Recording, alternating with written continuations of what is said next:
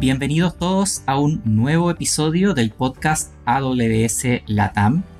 Mi nombre es Rodrigo Larcón y soy arquitecto de soluciones de AWS basado en Chile. Y hoy nos acompaña José Obando. José, ¿qué tal? Ah, todo bien.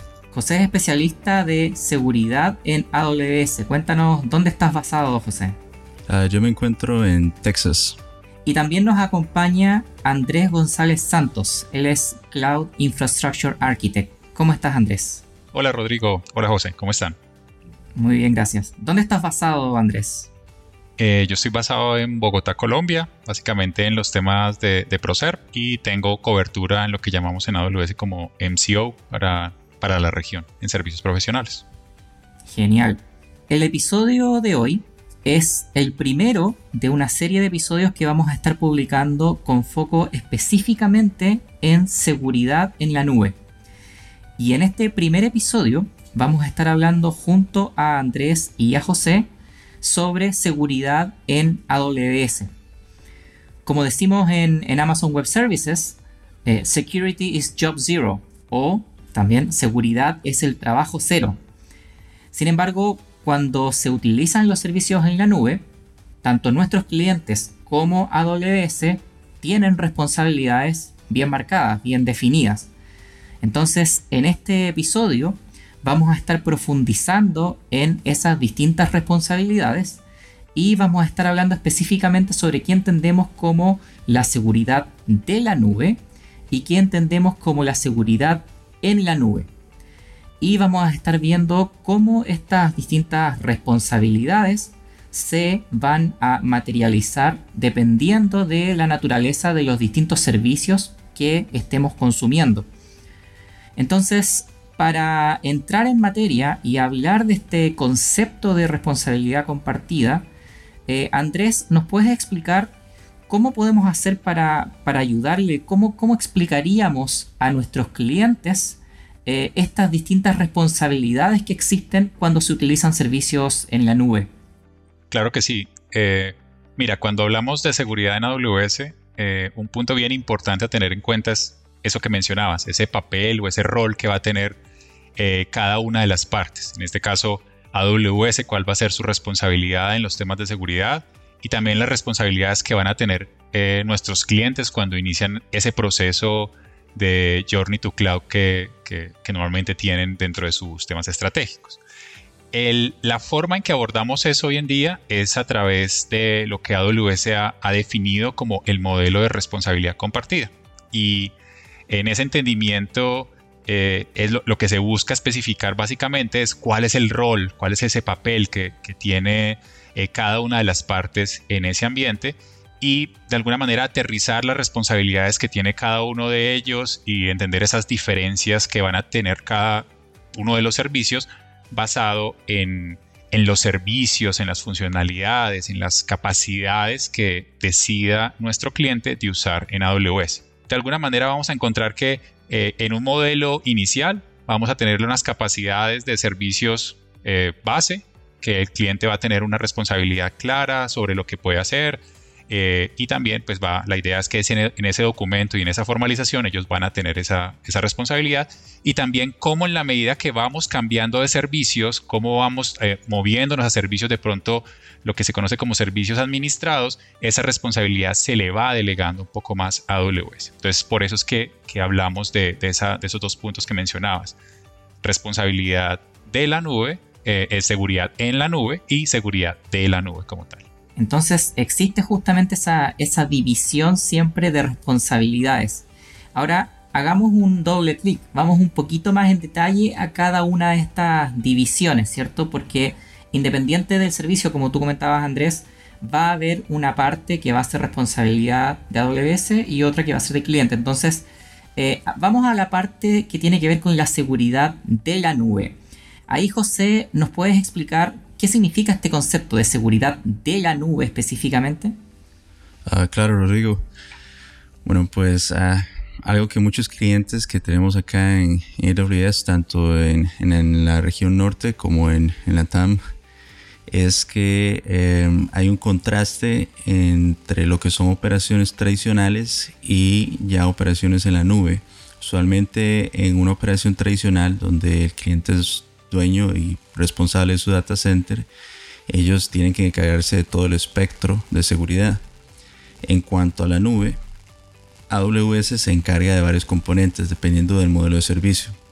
Por ejemplo, el estado físico del data center, eso le queda a Amazon, independiente del modelo de servicio que se esté brindando. Entonces, ¿qué compone el estado físico del data center? Viene siendo eh, todo desde la disponibilidad de los enlaces y el mantenimiento de estos, hasta seguridad física como manejo de acceso personal, que la gente que entra al data center este, vigilancia, cámaras, el aire acondicionado incluso que mantiene los equipos este, operacionales, la electricidad, cae además dentro del área de responsabilidad física. Claro, o sea, en el fondo todos los conceptos, al menos todos los conceptos que tienen que ver con componentes físicas, seguridad física, eso siempre va a ser responsabilidad de AWS, ¿no? Porque es AWS el que está proveyendo esa infraestructura base sobre la cual los distintos clientes eh, implementan después su servicio. Correcto. Y, después, ¿qué pasa con el tema, por ejemplo, de eh, conceptos como disponibilidad eh, o alta disponibilidad? ¿Cómo, se maneja eso de ese punto de vista?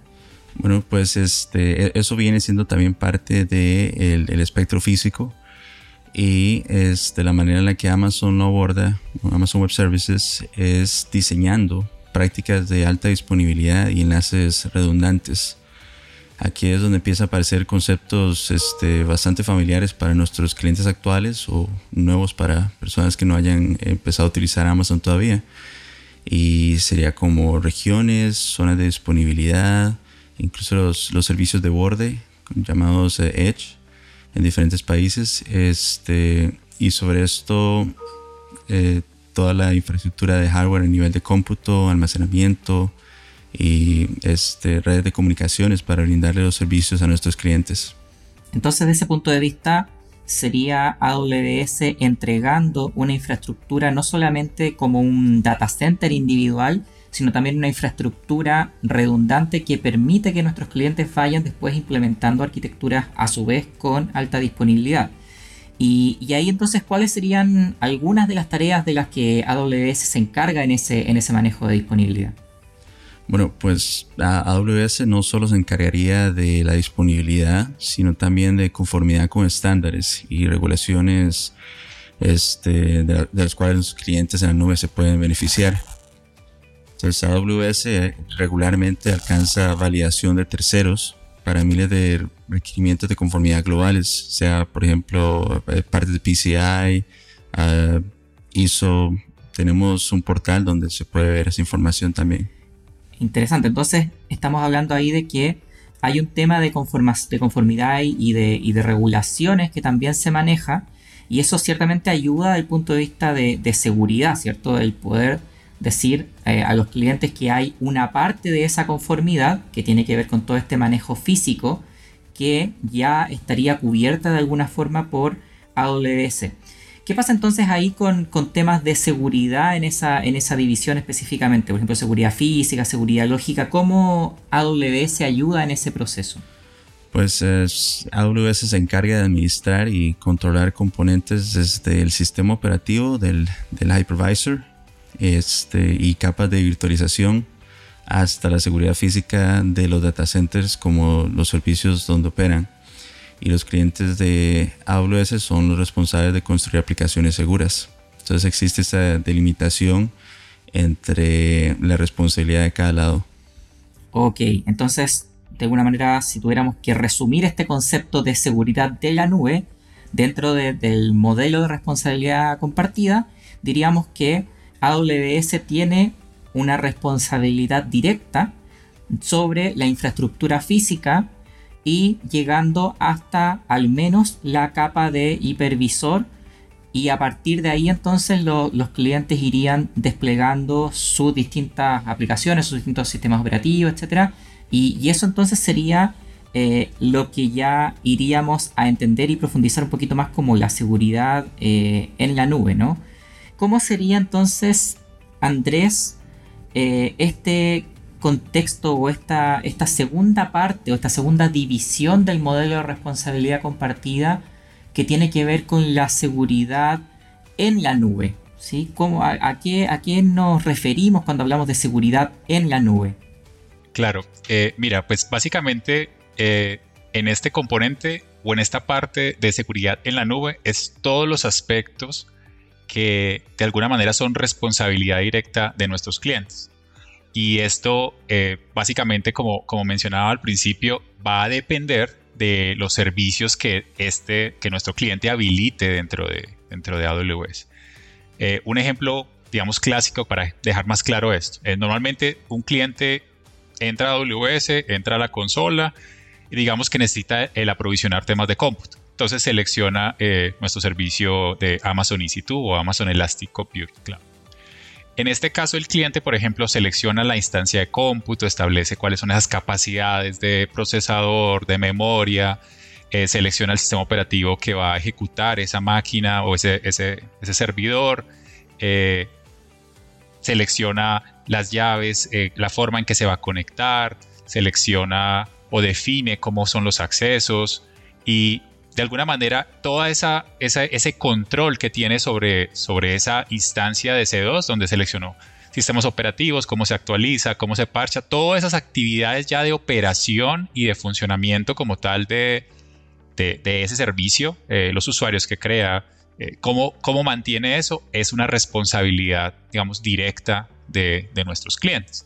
Como mencionaba ahorita José, eh, ¿cuál es la responsabilidad ahora de AWS en eso? Es mantener disponible, eh, actualizado el hipervisor, eh, mantener disponible el servicio de S2, pero de cara a, la responsabilidad que tiene el cliente de lo que llamamos seguridad en la nube para ese escenario, pues todo lo que se derive ya de manejar ese servidor, darle accesos, definirle las, eh, las rutas, la parte de comunicaciones, todo eso ya es un, es un elemento que es directo eh, de responsabilidad de, nuestro cliente.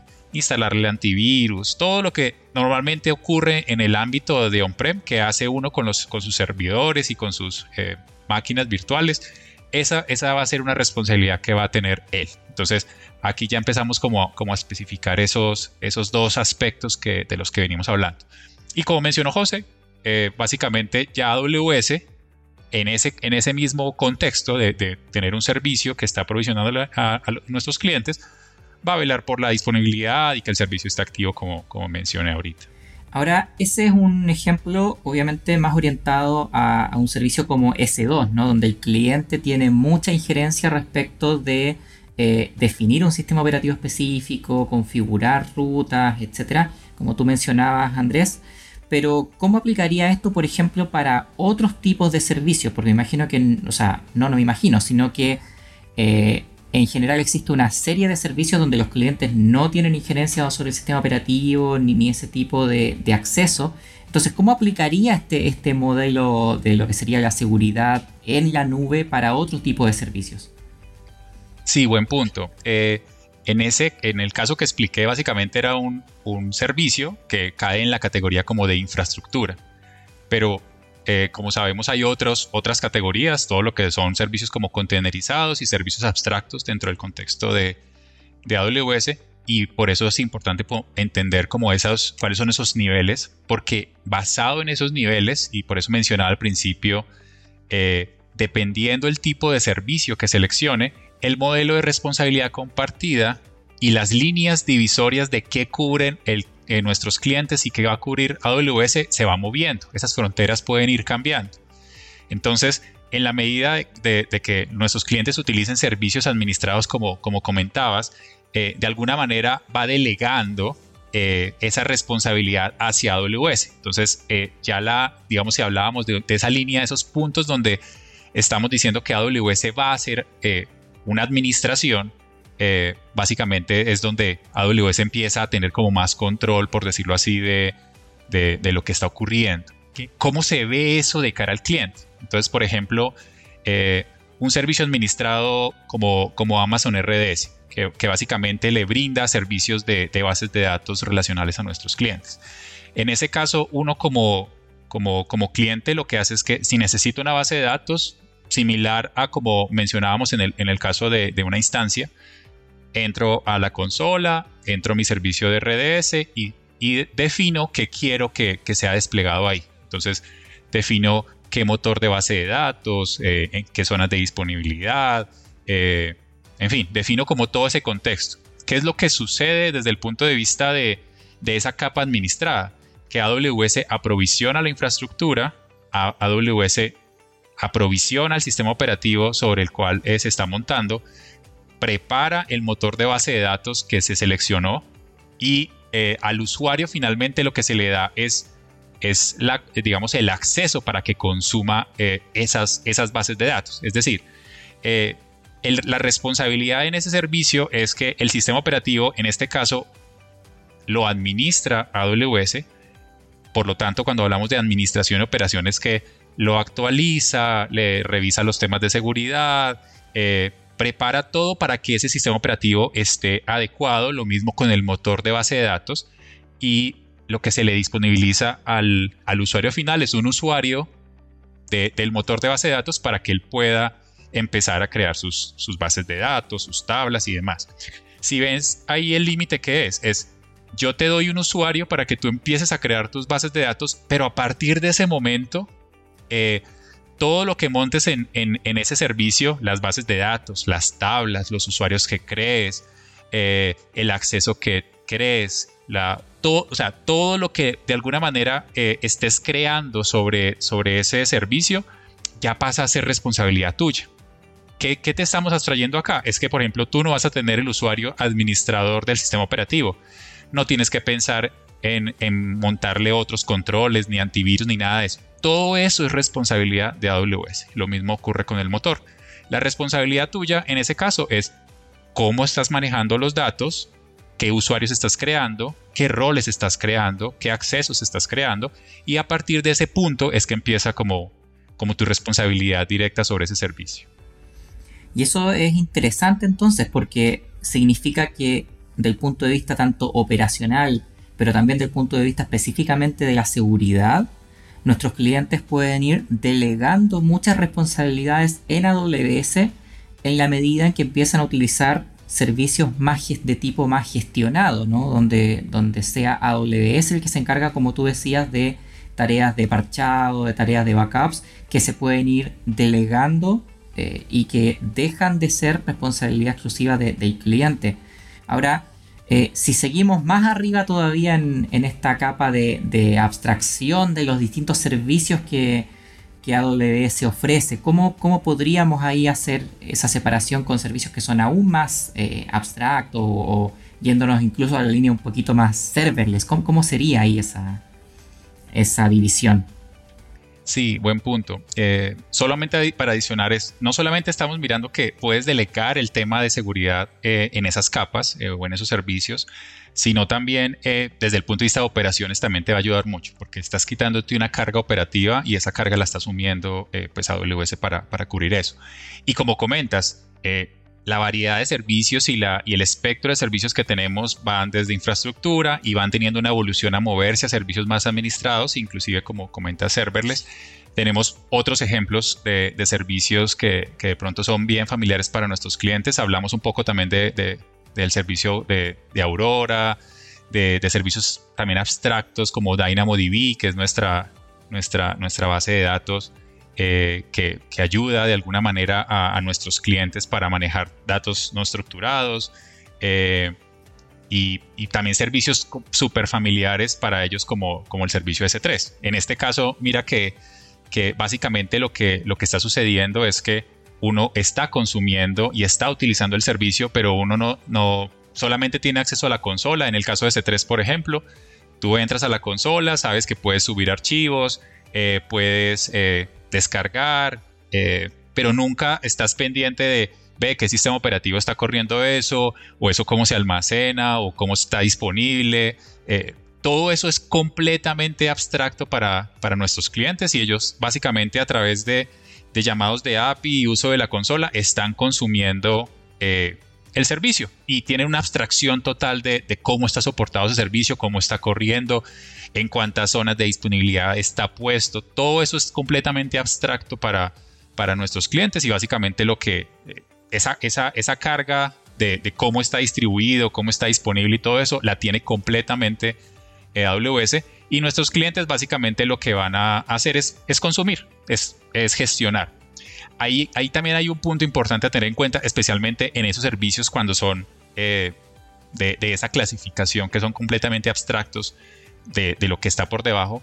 Y es que si hay un punto en el cual, aunque estemos hablando de servicios que están completamente abstractos y que el, eh, AWS se encarga de todas esas capas de seguridad, pues siempre van a quedar algunos puntos eh, que son responsabilidad de nuestros clientes. Es decir, tú subes una información a, a un bucket de C3 y y tú debes velar cómo, cómo se está exponiendo esa información.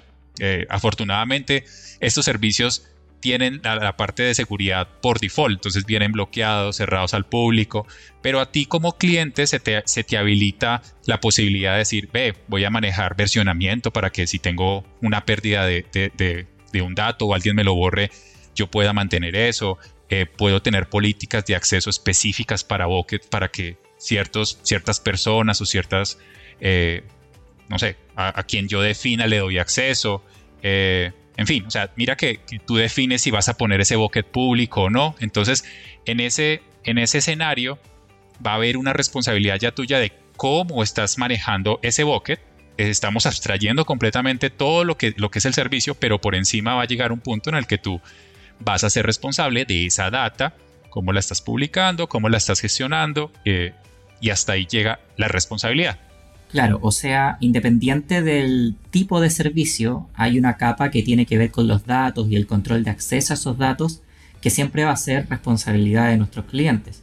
Ahora, ahí lo, importante, y, creo que también es bueno destacarlo, es que si bien dentro de nuestro modelo de responsabilidad compartida eh, son los clientes los responsables de los datos y del control de acceso, también tenemos siempre herramientas y servicios específicos de seguridad que pueden ayudar a nuestros clientes a tener un mejor control de, esos datos. Entonces, para el ejemplo que dabas ahí, Andrés, eh, de un bucket donde pudiera haber eh, información sensible compartida de forma pública, por ejemplo, eh, existe un servicio como Amazon Macy que puede ayudar a identificar aquellos buckets que estén eh, o que tengan objetos expuestos de forma pública y que contengan información sensible o información personal.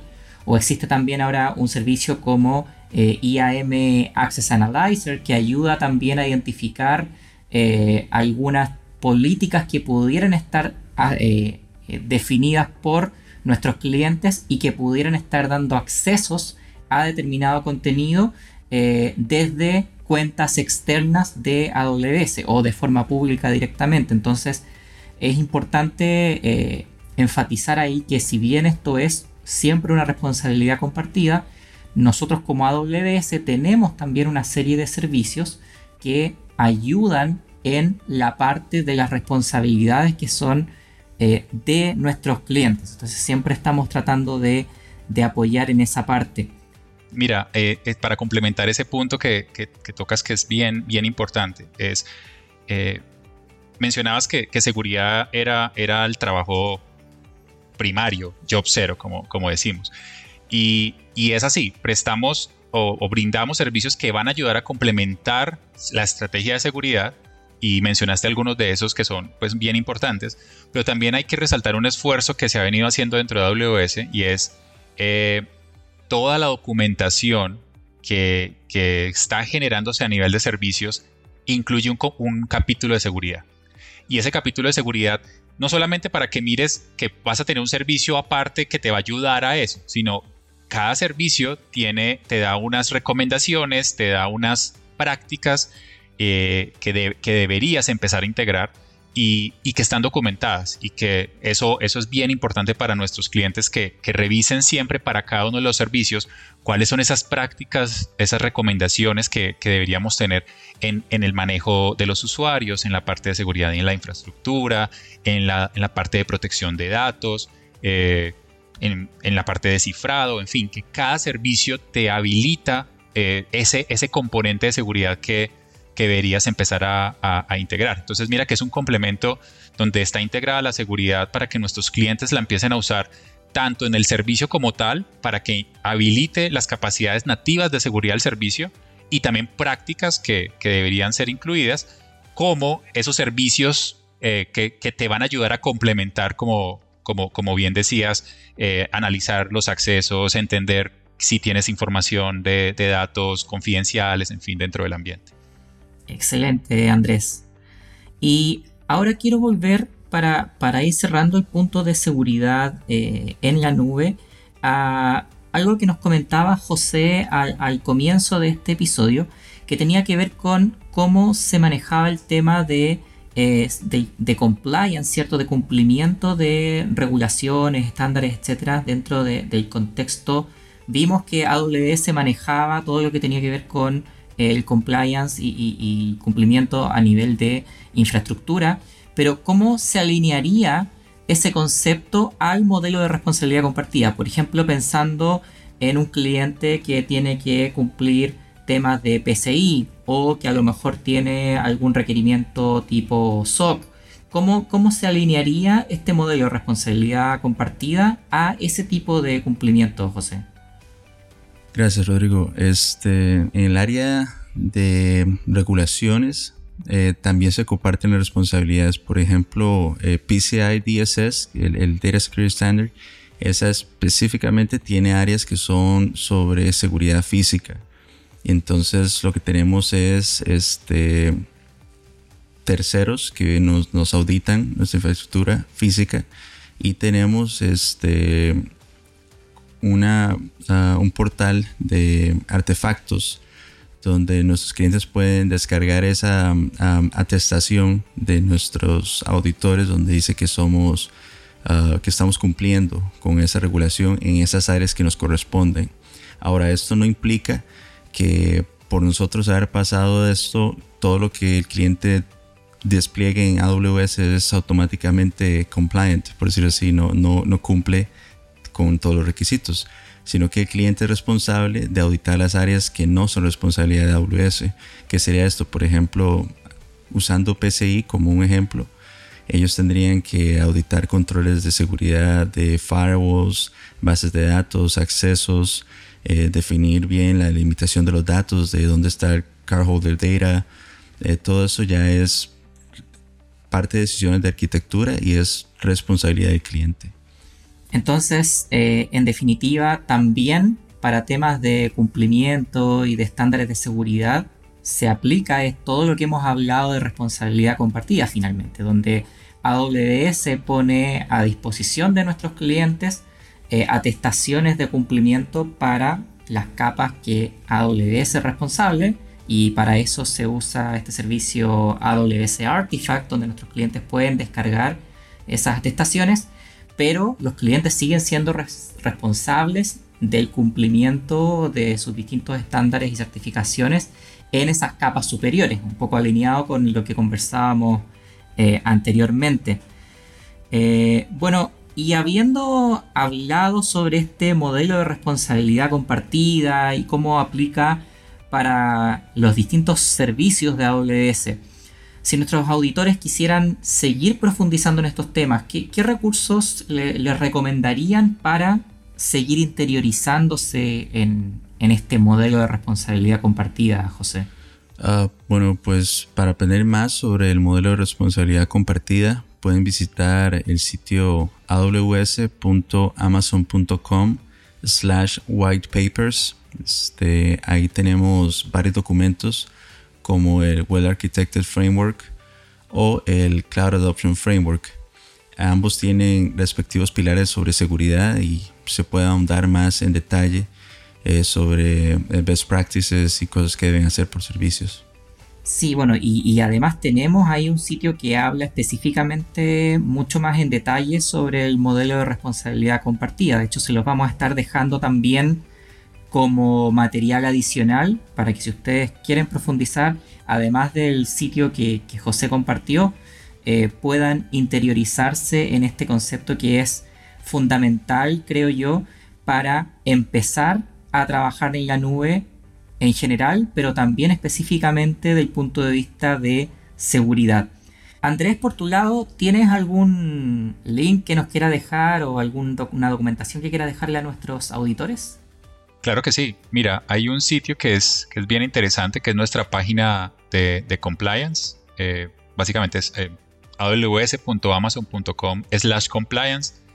En esta, en esta página ustedes van a encontrar toda la información para entender un poco lo que hemos hablado desde el punto de vista de auditoría a nivel de PCI, de, estándares ISO, de, SOC y otros estándares que, de alguna manera tenemos. Entonces hay componentes donde van a ver cuáles son los programas de compliance eh, los cuales tenemos, eh, los servicios que, que están certificados, eh, una sección de PCI DSS, ahí también hay una parte del modelo de responsabilidad, entonces creo que es un sitio bien interesante que, les va a servir para, para que puedan entender esos programas de, compliance que tenemos, cómo están los temas de seguridad y, profundizar en los temas del modelo de responsabilidad. Excelente, nos quedamos entonces con esas referencias adicionales más todas las temáticas que hemos discutido en este episodio. Y con esto ya concluimos, entonces muchas gracias por escucharnos. Esperamos que este capítulo haya sido de su agrado, que la información obviamente les sea de utilidad. Y recuerden que siempre está la posibilidad de que nos puedan entregar sus comentarios y sugerencias. Y para esto nos pueden escribir a AWS Podcast en español amazon.com. Soy Rodrigo Larcón y hoy me acompañaron, por un lado, José Obando. Muchas gracias por acompañarnos. Muchas gracias a vos, Rodrigo, y a vos también, Andrés. Y Andrés González Santos, muchas gracias también por tu participación. Vale, muchas gracias a, todos y, y seguimos hablando para temas de seguridad más adelante. Y como nos gusta decir en AWS, sigamos construyendo.